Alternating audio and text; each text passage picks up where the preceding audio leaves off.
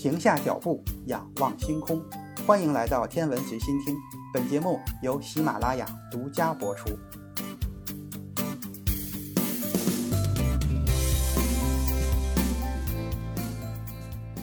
说到黑洞，它有着强大的引力，让光和物质都无法逃脱。同时，它也以巨大的威力和效率向外喷射着光和物质。它们为等离子体束提供能量，这些等离子体束向太空延伸数千光年，形成了贯穿整个宇宙的发光射线。物理学家已经知道了为什么会有东西进入黑洞，这是因为黑洞有着很强大的引力。以至于光都无法从它们身边穿过。但是，为什么会有喷流从黑洞的边缘喷射出来？这是非常难以理解的。宇宙中最大的谜团之一就是黑洞如何发射出喷流。前不久，黑洞事件世界望远镜发布了 M 八十七星系中超大质量黑洞的第二张照片。这两张照片都显示了黑洞周围发光的等离子体。与第一张照片不同的是，新照片中的光环是有条纹的，这表明光是强偏振的。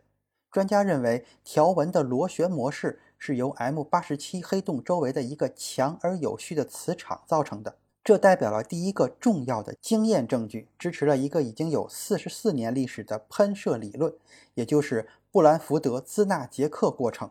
一九七七年。剑桥大学的年轻物理学家罗杰·布兰福德和罗曼·兹纳杰克认为，旋转的超大质量黑洞把周围的磁场扭曲成一个紧密的螺旋线。这种扭曲将产生一种电压，将能量吸出黑洞，并沿螺旋线旋转。当时他们声称这就是喷流。但是这一个过程是推测性的。新的观测证据证实了布兰福德兹纳杰克的观点。此外，新的观测指向了布兰福德兹纳杰克过程的两种情况之一。这两种情况就是磁阻吸积盘和少量磁化效应。这两种情况在最近几十年里被计算机模拟了成百上千次。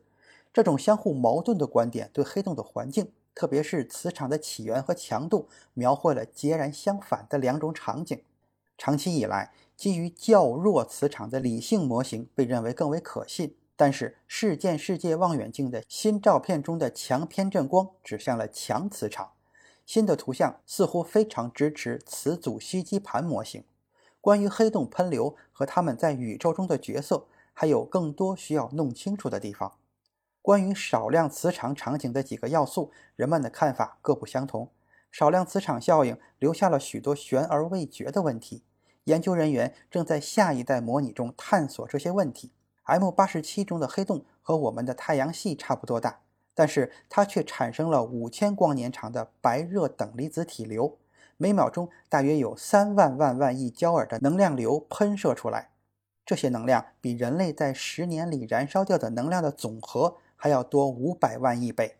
M 八十七星系的喷射流是有史以来第一次被发现的。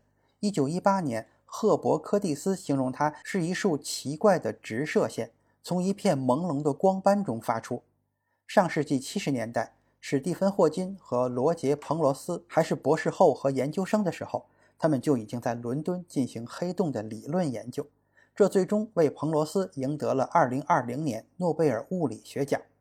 天文学家也开始认真地对待黑洞，通过观察 X 射线源天鹅座 X 一就是这样一个物体。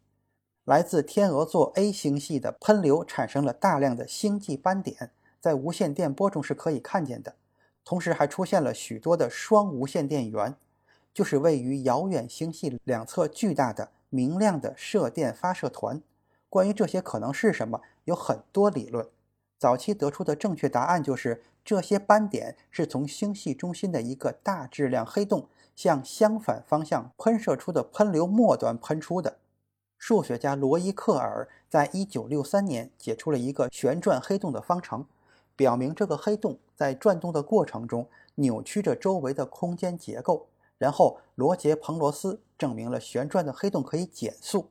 在这样的过程中，他们将自己的旋转能量转化为其他的东西。星系中心的一个大质量黑洞，由于它巨大的引力，会吸引大量的星际气体，气体会落向黑洞。并围绕着黑洞旋转，形成一个所谓的吸积盘。气体会升温，最终达到原子失去电子的温度，产生带有磁场的等离子体。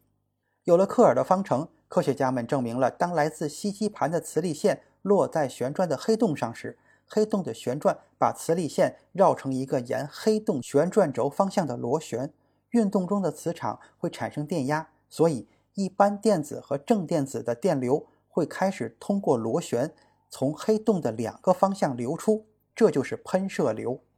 八十年代和九十年代，随着计算机性能的提高。科学家模拟了布兰福德兹纳杰克过程，但是旋转的黑洞、磁场、吸积盘中的光和物质都是可变的，没有人知道正确的数值。二十一世纪初的十年，出现了两种计算机模拟模式，一种是由吸积盘主导的模型，另一种是磁场主导的模型。最初，在八十年代初，研究人员在模拟中对吸积盘进行了少量磁化，在这些模型中。等离子体围绕着黑洞旋转，微弱的随机方向的波动的磁场线也随之旋转。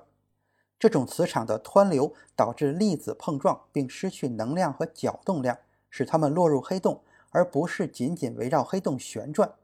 当等离子体落进黑洞的时候，它会向黑洞中传输微弱的磁场线，磁场线逐渐在黑洞上面积累，并由等离子体的涌入而保持在那里，最终。黑洞扭曲了这个混乱的磁场，足以喷射出一些物质。